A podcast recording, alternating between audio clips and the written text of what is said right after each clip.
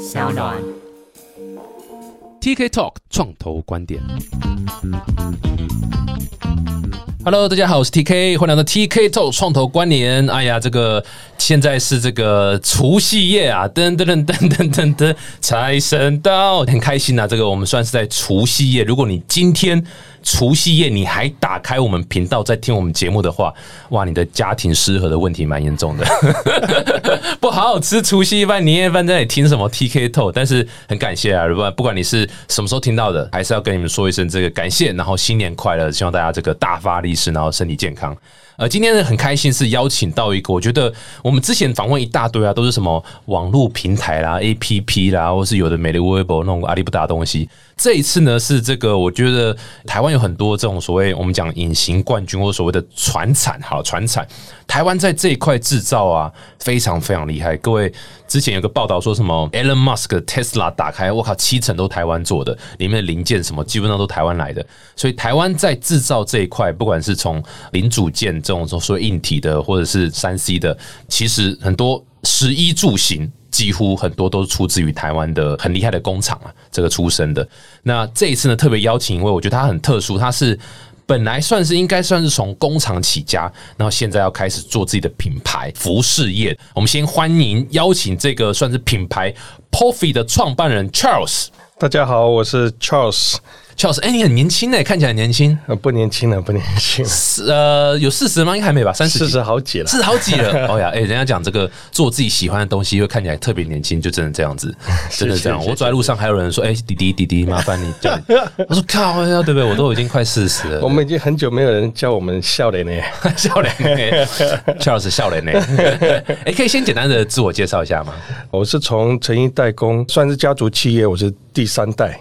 哦，所以这个家族企业就是成衣成衣代工嘛，对。那成衣代工等于从我爷爷那个年代到我父亲来去开发外销这一块。那我们都是外销欧洲的几个品牌，嗯哼，好像 CNA。CNA 哦。对，，他其实很多台湾人其实不知道，好但是他跟 H&M 其实是 competitor，哦他们 level 其实差不多，是。或者像 Next，我们也帮他代工过，Next 不是那个英国的不是那个 Steve 叫那个那个 影集那个 Pixar 的之前的那个吗？产业不一样，真的差很多。对，还有一些像百货业 c o s t a 后来像邮购的客人 Crowler、Neckman 嗯这些，其实现在也都已经倒掉了。哎哦，对对。那这个之前的大客户啦，对对，都是以欧洲市场为主吗？还是美国？我们是以欧洲为主，欧洲为主啊对，是在我我父亲的讲法是哦，大家都在抢美国单，我们抢不到，所以我们只好接欧洲的订单哇塞，欧洲市场也爆炸大了，好不好？真的聪明，真的很聪明，很聪明。所以爷爷那边和爸爸那边都是以代工为主。对，那接下来在你这边哎就到我手上败掉一样。就败 掉。主要我们 我踏入这个成衣代工这个行业哦，我们工厂后来在两千零一年在柬埔寨设立工厂，也是应客人的要求。嗯哼，在柬埔寨那边的工厂，我们一直做到二零一四年年底，我们才收掉。主要因为市场的变化其实很大，客户端那边还是制造这边主的一些变化要？市场端跟客户端都有。嗯，大家应该比较知道是早期我们成衣代工其实都有配额的限制嘛，手上有配额，当然等人家出货跟客人的关系也好，就没什么问题嘛。在两千零五年的时候，整个配额方面都取消，然后就全面开放。嗯，其实相对来讲，所有的成本就透明化。那再加上各个国际展览啊，还是中国的广交会啊，其实客人他们要寻找诶代工的工厂，其实是很多的。嗯，所以相对竞争也非常的激烈。某种程度上有点像是之前以保护啊，然后扶植产业这个角度出发，然后一下子突然面向整个全世界的市场。这个转变其实很多配套措施，很多地方是没有做到完整，然后就面临的这些也会的危险这样。成衣代工其实这块整个慢慢的急速萎缩，当然很多订单会转走嘛。讲白一点，其实像像后来慢慢的孟加拉也起来了，缅甸也起来了，各个国家其实。竞争者也是越来越多。是是是，所以，当我们的工厂有点要大不大、要小不小，这种中型的工厂，其实很容易就会面临到被淘汰的趋势。某种程度上也是，如果你的这个工厂是属于比较我们讲劳力密集，对没有太多的所谓的知识成分在里面，它不是一个像什么精密制造啦或什么的，你就很容易被竞争掉嘛。因为现在整个可以世界是这么说可以开放的嘛这么说对哇，这其实也是。时代的一个转变，某种程度上不可避免的，这个这就是台湾现在很多船产应该都会遇到一模一样的问题。在你的现在的手上，你们选择做自己的品牌，对有其他人是做其他方式吗？除了做自己品牌，还有其他的方式去力挽狂澜一下？我代工厂现在面临全世界的这个，我想应该是转行会比较快。不过这确实是是真的。嘿转一下啦，转一下。假如代工，因为代工这块来讲，我们相信利润将绝对会是越来越薄弱。成本来讲，有一些像原物料成本来讲，还是会持续的上涨。市场端来讲，竞争越来越多，其实相对你的价格上来讲，很难再往上去提。嗯，那利润的空间只会越来越少。哎、那我问一个比较天真的问题，就是那有可能有什么样的新的研发技术，让它的服饰的生产的流程可以更便宜，或是更快速，或是更克制化？整一场来讲的话，越来越多我们会利用一些机器设备来去辅助我们的生产，包含说，呃，用吊挂的方式啊，就为了要缩减我们从一个工段到另外一个工段这边的时间。嗯，interesting，嗯，对，然后或者利用一些自动化的设备，当然要完全的自动化，其实还有相当的难度。嗯哼，哦，尤其以服饰来讲，你只要工序越多，其实越难来利用机器设备来取代。对，所以大部分的我们相信是，当然大者很大，嗯，因为你越大的工厂，你越有这方面的资金预算来去投入更多的成本，然后在这机器设备的 update，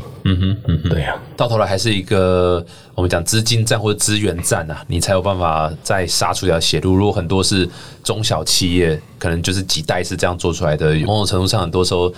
后面的接班的想说，啊、那我要么就走品牌，要么啊算了，我去发展其他的这个新的事业这对样子。，或者说以台湾来讲，台湾的布料来说，哈，在全世界其实是有名的。嗯，对啊，那布料的研发部分，我相信台湾很多的工厂其实都很厉害。嗯，嗯那这方面其实我相信他们还可以站得很稳。就变成再更往上推了呗，变原物料了啊。对布厂来讲，我相信还是有研发这一块可以站得很稳。对啊，所以相对来讲，以做自己的品牌这条路，我觉得是超级 make sense，因为你本来就有这样的一个 know how，本来就知道这个怎么制作，所以某种程度上，你之前都在为人做嫁，那是什么？就是对人做价嘛可以这么说，帮人家做这个品牌，帮他做这个东西嘛。角色有点转换了。对对，现在你变成是哎，林北自己有自己的这个品牌、自己的商品这样子，你不要再去买别人，你买我这样子，这算是你的第一个 try 嘛？就说呃，那个成衣厂这个 business 不做，第一个 try 就是转型是对品牌，这个品牌叫做 Poffy，但哎，它是 P R O F I，哎，所以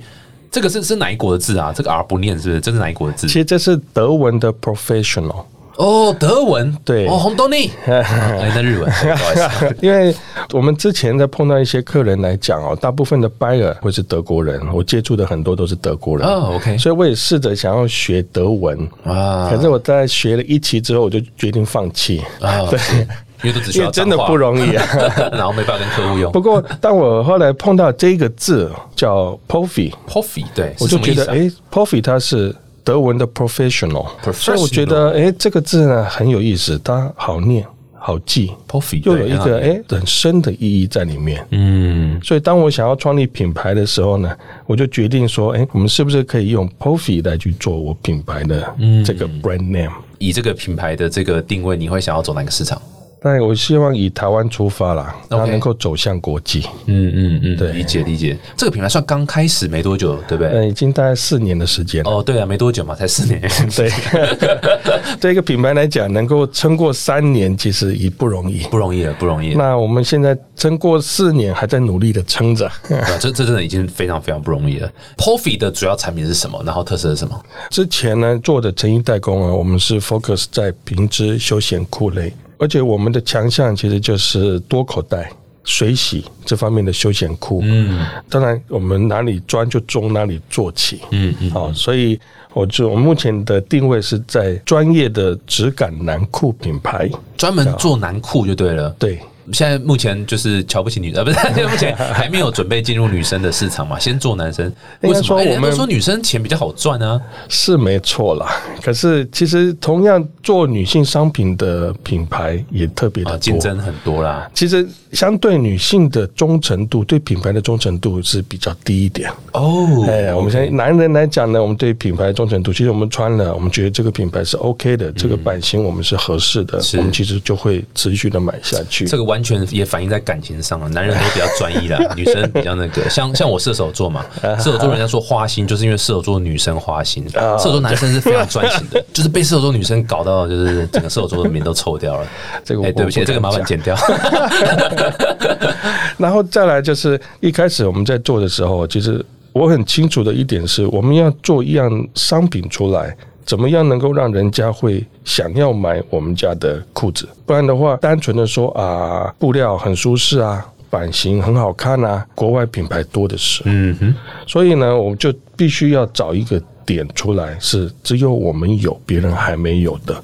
结合我们好四十多年来成衣代工的这个技术跟经验，开始设计了几个，我觉得诶真的符合我们男性需求用的口袋。我们最一开始的时候呢，我们自己在使用的时候，我们也发现说，智慧型手机我们其实不离身，可是，在裤子里面一直没有一个合适的口袋能够放我们的手机，所以我就从这个角度来去思考，然后来去跟团队去研发。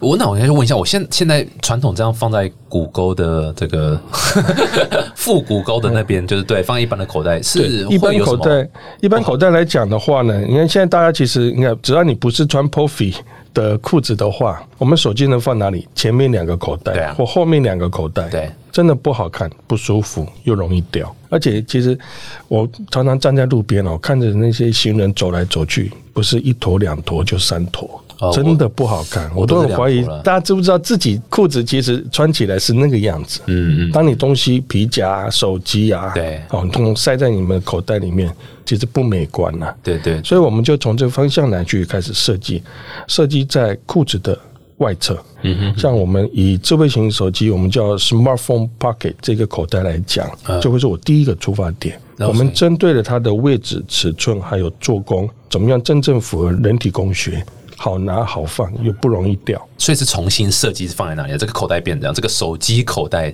是设计在哪边？它其实设计在我们穿起来的右大腿外侧哦，方。所以侧边对然后在大腿那边这样子。对然后我可以理解，所以这样拿之后，我伸手这样一拿，诶，就拿起来了。对然后讲完电话或是干嘛的，我就会放回去，这样子对，而且就算是坐着在拿跟放，其实也很容易。也不会做到，然后哦也不会鼓在这边，因为它对，是当你站起来，来的时候，其实它完全不会去影响到裤子的外形，诶，这样会不会容易掉啊？不会。这个当然有一些我们的小 know how 在里面。嗯嗯，我其实这个口袋呢，我有申请台湾跟德国的新型专利，红豆泥，哎，就针对它的尺寸、做工。对对啊对它的大小，那让这个口袋呢，真的不容易掉出来。其实以平常来讲，我常常会骑 U bike，嗯，或者说，诶有些人跳舞，甚至你突然倒立，其实这个手机都不会掉出来。请问谁会突然倒立？走在路上走一走，突然有些年。轻人喜欢跳舞的，哦，街舞的啦，街舞的，对哦真的假的？连街舞这样跳后空翻一下干嘛的，对倒立都不会掉出掉来。有拉链还是什么纽扣什么之类的吗？没有。都没有。这就是当然，就是我们自己设计的专业。哦，蛮有趣的，蛮有趣的。然后它是讲材质，材质是怎样的材质啊？以布料来讲，其实我们现在啊，我的走向我是希望能够利用台湾最强的机能性布料，结合我们设计的几个功能性口袋，真正的去做到机能跟功能整合在一起。嗯嗯，哎，所以这个商品的制造就是你们家的工厂吗？还是还是这啊，样？没有，我们自己本身的工厂啊，现在前几年都已经收掉了。哦，都收掉了。但是因为在这个业界那么多年来，我们其实累积了很多的资源人嗯脉，不管说是上游的布厂，还是说诶代工厂的这部分，所以我说怎么样去整合我们所有的资源人脉。所以我们现在呢是以发单的形式，嗯哼嗯，好来去发给工厂。哇，你这听起来就是真的是 all in 品牌嘿 哦，你就真的是代工那一块就直接找既有的这个外包的厂商伙伴来配合，然后现在就是 all in 品牌就对了。可以这么说，对啊，这不容易。哎、这个品牌刚听起来的话，就是我们先从男性的裤子出发嘛，然后材质当然是机能性为主，对然后又不失它的外形，然后另外一个就重点就是口袋嘛。而且除了手机口袋以外，哈，当然只有一个口袋绝对不够，所以我们又在左大腿的外侧又设计了一个是我们叫 safety bucket，它是一个隐藏式拉链的口袋。哦，然后一样是在左大腿的外侧，所以当我们站起来放入东西的话，一样是不会影响到裤型。哦，所以是可以放些比较贵重的东西。我们会建议来讲哦，一般我们会随身的皮夹，我们先把它轻薄化。对对对你，真的太厚的皮夹来讲，你怎么放都不会好看。嗯嗯所以我们建议说，先把皮夹轻薄化以后，其实可以放在我们左边的 safety bucket，建议完全是设计在外侧，而且够大。所以皮夹也不是像以前放在后面屁股，对是直接放在对 safety pocket 这样。对，那在 safety bucket 里面，其实像我们之前出国出差，我们都建议人家护照都可以随身。护照都放哦，对对对对对，因为而且又有拉链这样。我们常常出对，我们常常出国的时候，我们就会担心，哎，护照好像容易掉，掉了很麻烦呐、对不对？啊，我们就设计这口袋，哎，我让大家护照可以放在身上，拉链拉起来又安全，不怕掉，也不会有人去偷。甚至不会有人看得出来那边竟然有一个口袋。嗯嗯嗯，然后就做个拉链式这样子，放对放置这样对手伸进去。那还有除了两个口袋以外，无三不成理，所以我们又设计了第三个口袋，它是在我们的右后腰下哦。我们设计的有一个口袋呢，我们做代工做四十几年，没有一个品牌在这边做口袋。右后的腰下，对，我们设计一个口袋呢，它很适合放我们的悠游卡或几个重要的信用卡，完全不会去挤压变形。呃，是是是，对，然后好拿好放又很私密，所以我们叫 secret pocket。哦，刚刚一个是 safety pocket，Yeah。另外一个是 secret pocket，对。所以可能一些酒店的名片 呐、什么的，对不对？对对，会比较私密的东西可以藏在那里，教授不是不小心把你秘密讲出来，对啊，所以我们就是是再加上我们第一个 smartphone pocket 来讲的话，这就是我们的三 S 功能性口袋。哦，对对对，那这三 S 功能性口袋其实就是我们 POFI 的算核心，也是我们最主要的卖点，理解，因为这是其他品牌，不管是国内国外的品牌都不会有的东西。没错没错，这也是算你就是你刚刚讲的专利的一个部分嘛，就是你们特别去申请这样的一个口袋的一个设计。对，那这个是产品部分的特殊的点，这个我大概理解，也蛮有趣的。那以品牌来讲，你知道，就是所有有上过品牌的课的人都知道，绝对不会是只是产品四 PS 嘛，产品就是其中一个 product 嘛，对不对？你还有有的没的，其他的另外剩下三 P 嘛，就我们就不讲是什么了。对，我卖个关子。对，因为因为我也忘掉了。那当然一部分呢？对啊，以品牌来讲呢，我相信最主要除了好的商品之外呢，必须还要有好的服务对来去搭配。尤其我们在卖的东西是男生的裤子，大部分的男人，我相信大家会在网络上看到你说叫大家直接拿钱出来买，相对困难度比较高，大家会怀疑说，嗯，我又不知道这个版型合不合适，嗯这个尺码我 O 不 OK？嗯，所以我们呢参考国外的一些品牌的做法，就确实的来做到所谓的免费寄送到府试穿服务。免费寄送到府试穿，对试穿你就寄一份 sample 给我。只要任何客人来讲哈，到我们的 FB 或者到我们官网，其实都会可以看到详细的资讯。那只要留言给我们，你想要试穿哪三件裤子？嗯，因为我们现在试穿包裹的纸箱哦，最合适就是放三件。对对，只要你选好三件你想试穿的裤子，提供寄送相关资讯，我们就直接寄送到你家。是是是。这是一种把试衣间寄到你家的概念。然后就在家试穿嘛，然后喜欢是怎样，我就留着嘛？还是什么？其实由于裤子来讲呢，我们在购买又提供免费裤长修改服务，所以一般来讲，我们会建议大家试穿完以后呢，你就可以反折裤子到你觉得合适的长度。然后我们会教您简单的量测的方法。嗯，你如果真的想购买的话，另外上网购买，那上面会有可以选择的想要的裤长。啊那试穿包裹原则上我们就是试穿完后，我们一样会安排取件收回。啊那购买的话呢，我们会在修改裤长后再被到付，那我如我试穿完都不购买，会怎样吗？也没有关系，也没关系对对对这就是你们的成本就对了，就行算行销成本就对了。对，可以这么说哎、。这个做法让我想到很有名的那个、啊、Zappos，对不对？他们也是 Tony 在卖的时候也是他是卖女性高跟鞋的，我记得或者女性鞋子，他就是寄到你家，但他做法他不是让你试穿，他是反正你就买，然后如果我没记错的话，就是你看到喜欢就留着，啊不喜欢就把它寄回去这样子，然后到时候再再付那个钱嘛，这样子。对对，我记得好像如果没记错，好像这样子。那所以那时候 Zappos 的一个主打点就是服务到极致的这样的概念就对了。对那因为鞋子某种程度上其实跟裤子很像嘛，就是你对大家都会觉得要试穿才会购买。对对对对对，所以你看像他这样子用这种极致服务的观点，到后来也是被这个 Amazon 嘛，应该是 Amazon 买掉。这样，对你怎么会有这个 idea？你也这样听起来是很很创新的一个做法、欸。大部分男人必须要穿了，他们确定好，他们才会有意愿的去购买。尤其一条裤子不是八百、一千，嗯好是8万嘛我们是大概平均单价大概在两千多块钱。OK OK OK，好，那是原则上应该可以接受，但是大家会希望能够确定了我再来购买。对对，啊，所以再来呢，第二点，我觉得是我们的裤子，其实在我做的前面一年多来，我发现只要大家碰到了、穿到了，可以感受到我裤子跟其他品牌有什么不一样的地方，嗯他们会购买。对对所以我就要想办法，当然就是让消费者能够穿到对，。不管怎样，你先穿再说嘛。对，你不买都没有关系，你就穿，真的喜欢想买再买。嗯我甚至于有些客人买回去，你说裤子不穿，我说你还我，我退钱给你都没有关系。哦，真的哦，因为我觉得，真的我们用心做出来的每一件裤子，我希望都是大家真的喜欢，然后真的会穿的。所以你不是七天鉴赏期，是七年鉴赏期啊。呃，当然也没有到那么夸张了，但是绝对超过七天。其实如果不穿，我觉得都没有关系。我觉得这是所有做品牌的人可以思考的一个点，就是就我们刚刚讲的服务到极致嘛。因为其实我们在创业的时候也常听到有人在讲说，就是你要 over deliver，呃，你的顾客的那个期待，只要你能够做到 over deliver 的话，哇，你的这个我们讲竞争门槛就拉得很高，大家也会忠诚度比较高，这样子。对我们的客人来讲，其实相对来说哈，我比较骄傲的一第一点是我们的购买退换率极低，啊，是是是，第二个呢是我们客人的回购率是极高。哇哦哎，因为只要穿了，你就可以感受得到，所以就会买。除了前面说的这些服务哦，我觉得还不够。在整个的消费流程里面，到最后我还提供了免费退换货服务，哇塞，就是我给客人百分之百完全的保障。哇你真的不喜欢就拿来退货、换货都没有关系。哎、你爸知道你在做这种赔钱的生意吗？哎，知道，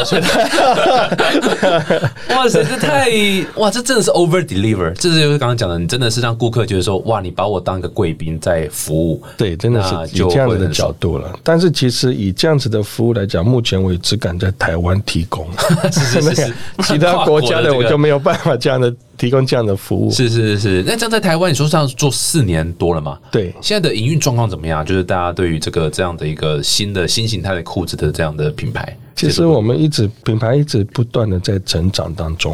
啊，其实知道的人会越来越多，嗯大家来穿，然后回购率其实以我们现在其实很多的客人都变成好朋友一样，嗯他们再跑回来来去找，其实因为我们当然都会有所有的数据资料，嗯所以也不需要说啊，每次我要再跟你讲一次，我要穿多少尺码的裤子啊，还是说我的寄送地址是什么，嗯通通都不用。嗯其实我们常常推出新款，很多的客人就是回口说，哎，那我要什么什么。老样子，哎这就来老样子，刷卡对，就像那个感觉，好像我们吃早餐，对今天吃什么一样哎，对对，就是那个感钱一样觉。，觉得这就是如果你服务做到很好的话，大家对这个品牌呃认同感高的话，的确是有一种就是好像我在跟朋友或者家人一起的这样的一种感觉。所以 in a way 它就不像是说我在买东西，而是说，哎、我今天一起我认同这个品牌所带给我的一个不管是呃诉求点或者是价值上面，我认同，所以我愿意去让这个品牌进入我的生活。对。我觉得这是很难的一件事，就是你怎么样让顾客认同到说，呃，yes，他是我这个人的个性或 style 的一部分，他可以代表我，然后我愿意穿在他身上，这样这个是颇难的啦。其实大部分的人如果听到说我们提供说免费寄送到府试穿这样子的服务，大家都会第一个反应就是这成本一定很高吧？嗯，就跟我 第一个反应是对不对？其实所有人大家都是第一反应一定是这样子。可是我说讲实在话，第一，它可以作为一个行销的卖点没；错，第二呢，等于说退换货的这一块，我们做在前面。嗯哼，所以为什么我的退换货极低？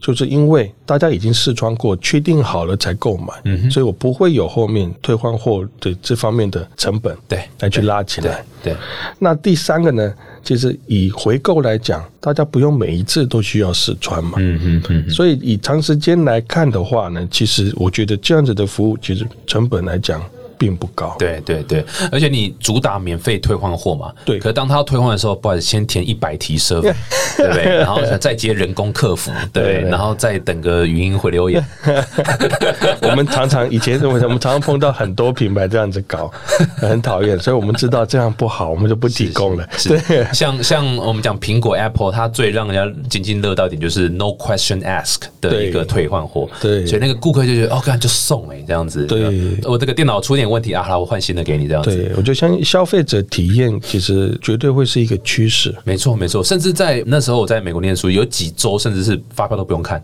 反正你电脑来我看，哦，哎、真的有问题，我干嘛就直接退还给你，这样，真的蛮屌的。哎、不过你知道，在上品牌课或在做品牌这条路上啊，一定都会遇到一个这个思考点，就是说，那我的 TA 到底是谁？对，我的 target audience 到底是谁？但我的客户到底是什么样的形态？当然，目前你网上看起来就是以男生为主嘛，但是他可能是上班族啦，他可能是爸爸，他可能是 I don't know，就是在更年长或者是学生、年轻人。你有没有主打？就从四年多卖最好的是哪一种客人的形态啊？然后你知道他们怎么使用你产品？为什么使用你产品？就因为我们的客单价也是一个因素，对，两千多块钱，其实一条裤子哦，很多人其实年轻人，我相信他们可能口袋不够深年轻人。买不起，因为他们钱都花在 iPhone 十的那个好几万块的东西上面妈的 fuck！应该说，年轻人来讲的话，他们他们的消费是两种极端，对要么就是很贵很贵，要么就是很便宜很便宜。对对对对对，所以像我们这种呢，我的主要客群来讲，虽然也有他们愿意花点钱穿点说舒服、有点质感的裤子，不过我最主要的客群其实会落在三十到四十五岁的这个区间，当然往上也有很多。往下也有，嗯哼，但是会以这样子的一个年龄层为主，所以三十到四十五大概也就是我可能工作职场上面大概可能一个先从一个小主管哦，可能三十对。岁带一个小主管，或是稍微有点 senior 啊，他不是那种二十几岁。然后对自己，我们在穿着上来讲，我会希望说不用再穿那么差，因为裤子来讲，一穿就是一天，对绝对超过十个小时多的是。对对对，那穿裤子来讲呢，一定要舒服。我碰过很多的客人跑来跟我讲说，我找不到真的舒服的好穿的裤子。嗯嗯，我还有客人，甚至于他们是做夜间保全，他们想要穿好穿的裤子，因为他们一穿就是对，就是十十几个小时下来，然后穿到了以后，他们说，嗯，这就是他想要找的。嗯，所以我们其实最热销的款式叫 Manhattan 曼哈顿，嗯对，其实我所有的裤款都是用 city name 来命名。啊，好，好，希望大家诶不同的 style，对诶，那很多人其实他们穿了就可以诶知道说呃我适合的 style 是哪一些，可嗯能 Manhattan，可能 Tokyo 或者 Moscow，像这些。那我们你针对不同的裤子的命名是有针对那个机能，还是真的还是还是没有？就是我们针对这个款式的设计啊啊来去发想，来取一个名字。所以 Manhattan 是怎样？是比较 Manhattan 其实它就会比较 fashion。OK 然后它的款式设计来讲呢，我设计它可正式可休闲。啊，是是是，其实当这个裤款呢，我们如果搭上个衬衫、西装外套一搭，皮鞋一穿，其实是帅哎一个正式的场合都可以出席。对，可是当下班以后呢，哎，我把衬衫换掉，搭个 T 恤或者是 Polo shirts，、啊，是是是，哎，然后休闲鞋、运动鞋一套，我们也可以去跑趴，嗯哼对不对？或者是我们可以稍微去运动，嗯哼，啊，健身一下，其实都是可以的。嗯哼，理解那这样子来讲，我们像我们目前我们在最热销这个 Manhattan 的布料来说呢，它本身就是透气、吸湿、快干，还有高弹性。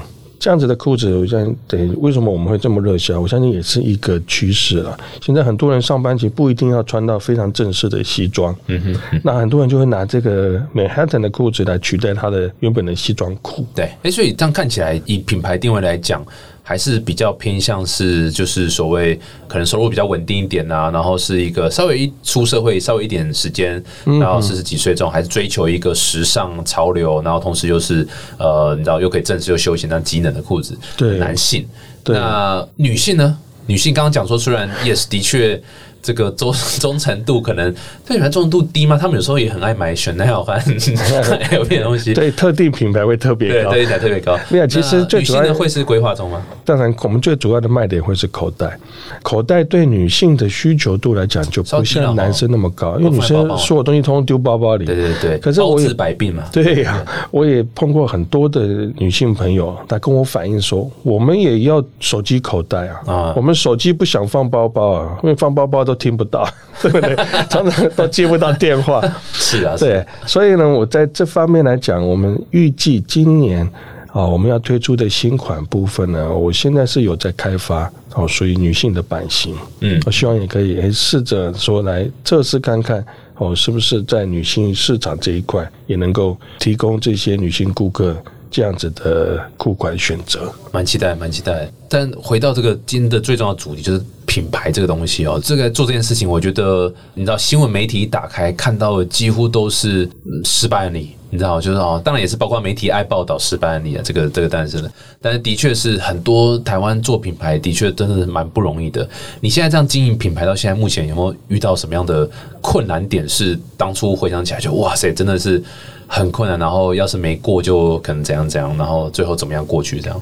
在经营一个品牌，尤其是初期哦，我想最大一定是资金的问题。啊，对，商品来讲，当然也会，因为初期我们数量一定不多。嗯哼，成衣厂也许我们认识，大家可能愿意诶稍微帮忙一下。嗯哼，可是最大问题一样会回到布料，因为布料它一定会有我们说 MOQ 的问题。嗯，你订不到 MOQ，或者说真的诶数量真的少到又需要加价，那成本又增加。嗯，相对我们其实卖裤子变得好像在做慈善一样，然后一点利润都没有。初期我们在卖的时候，其实真的是从一个月可能只有五件、十件的销售量开始，哇哦，然后还是来来去做到真的能够成长到说有有个几十件，甚至于上百件。可以想象的是，当然早期来讲，每个月都是在烧钱，对。所以我相信很多的创业者其实会面临到就是钱一直在烧，可是 income 一直还起不来。没错，没错，对，那怎么样去坚持去熬过去？对。那就是挑战了。所以，所以你们这样的产业有募资吗？你有募资吗？还是完全就是独资的进去？我目前还没有募资的这个，哦，现现在可能已经都赚饱饱了，可能没有啊。我其实我的想法是哈，我是希望说真的能够自己试着走出来，能做到有一个诶 business model 来说，嗯，有兴趣的人想要来入资，我觉得我都欢迎。嗯嗯对，大家可以一起做，一起赚。嗯嗯嗯，对应该说就是策略投资人啊。对，但是在前期，我觉得风险太大啊、我也不希望说，哎，去赔掉了别人的钱，这也不好意思。是是是，所以我希望说，这方面的风险我个人来承担。嗯，那等到这一仓完上轨道了呢，我觉得或许大家可以来去去聊聊，去讨论看看。哇，这是非常非常佛心的创业者的这种 那种募资的心态啊。没有后来发现有这样的想法，其实蛮蠢的。每个人选择不一样你啊。看，所有人都呃，大家去找所谓天使资金、天使创投，对不对？真正要花要花人家的钱，总会花自己的钱。就算自己有钱，也不要花自己的钱。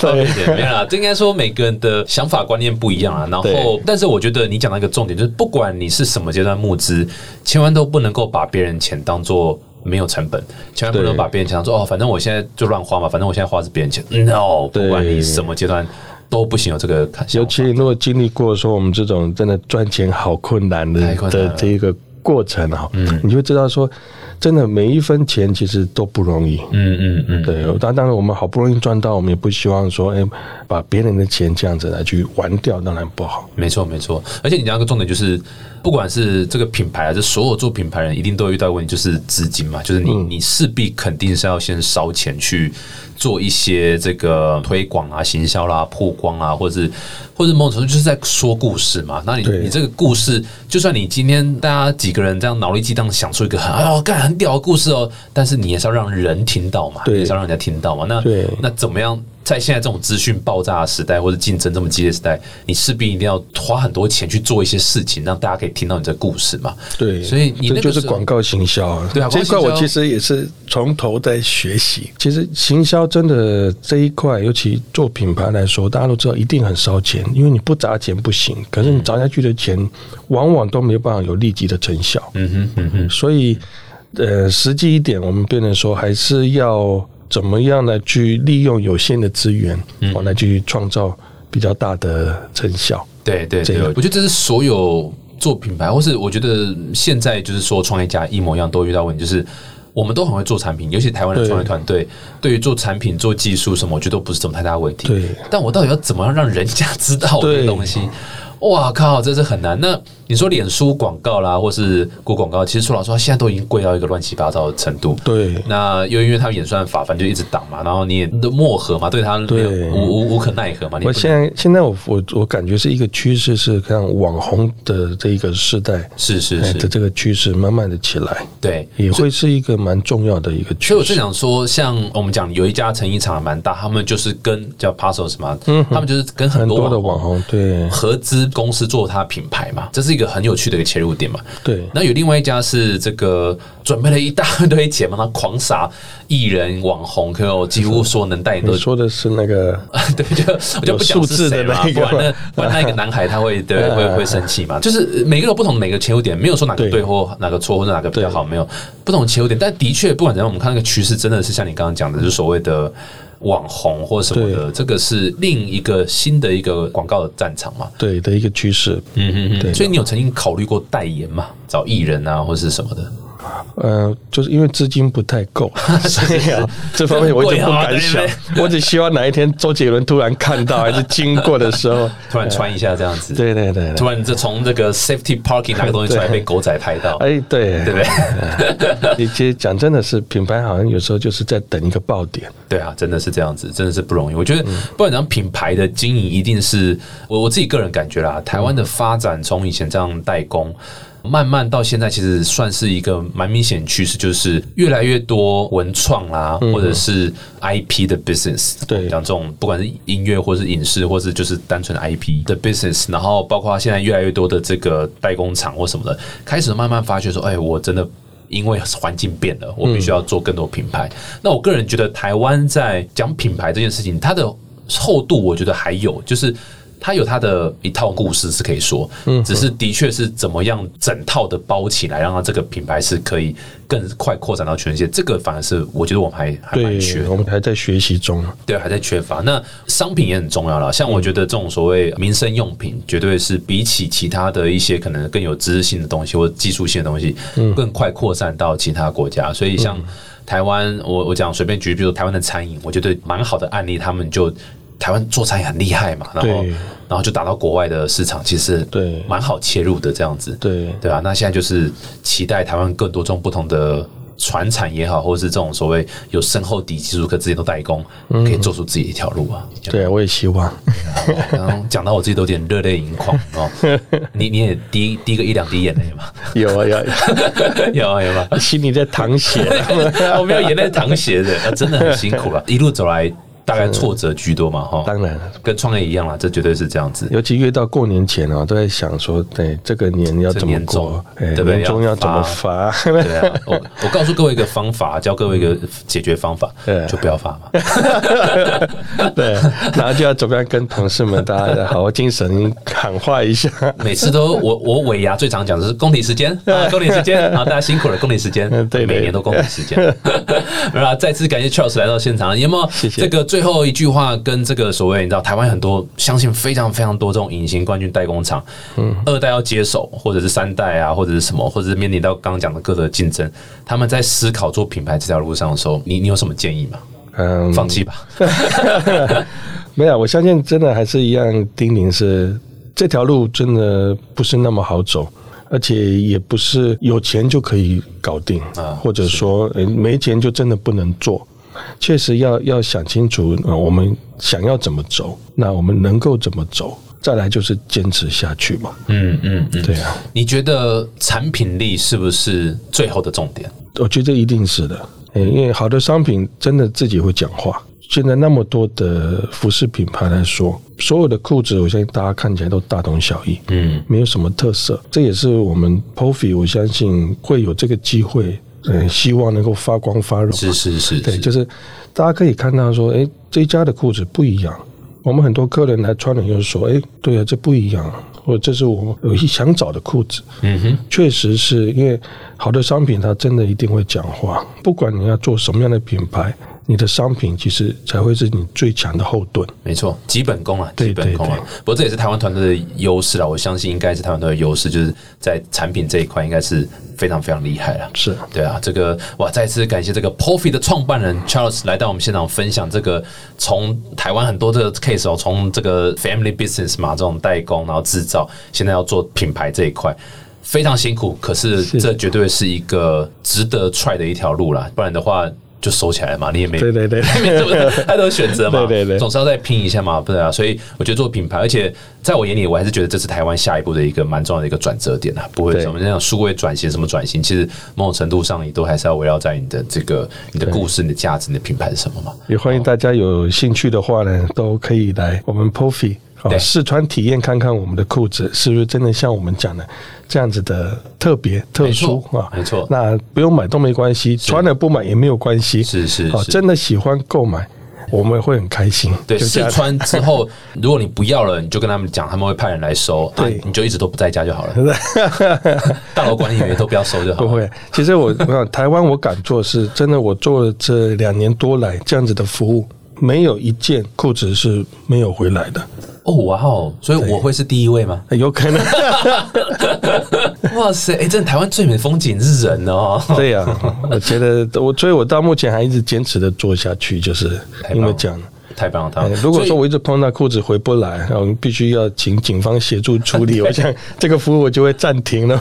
没有，这是另外一个 business 啦。哎对对另外一个 business，太棒了！哎，所以大家想试穿的话，就是去你刚刚讲去你的粉丝团嘛，哈，对就是去 Profi P R O F I，对，大家可以 Google 搜寻 P R O F I，或者是我们的官网网址是 triple w dot profi 四六 dot com。OK，也是 P R O F I 四十六对，dot com 这样子。为什么四十六？就是我们成衣代工累积了四十六年的技术与专业，来去去自创的品牌。哇，太棒了，太棒了，很开心，因为我真的很希望看到越来越多台湾这种所谓老的这样的一个生意，然后可以转型变成一个，你知道，也是这个在全世界占有一席之地的一个品牌，太棒了！今天谢谢非常谢谢 Charles 来我们分享这个 Puffy 的这样的一个服饰的品牌，太酷了。那各位如果喜欢这一集的话，记得一样到 Apple Podcast 订阅一下 TikTok 创投观点。那今天 again 今天是除夕夜啦，就听到上家这边，祝福各位新年快乐，身体健康，牛年行大运，新的一年继续跪求大家支持 TikTok 创投观点啦，还有 Puffy 这个新的男性的服饰品牌。谢谢谢谢谢谢 Charles，谢谢，谢谢下次见，拜拜，拜拜。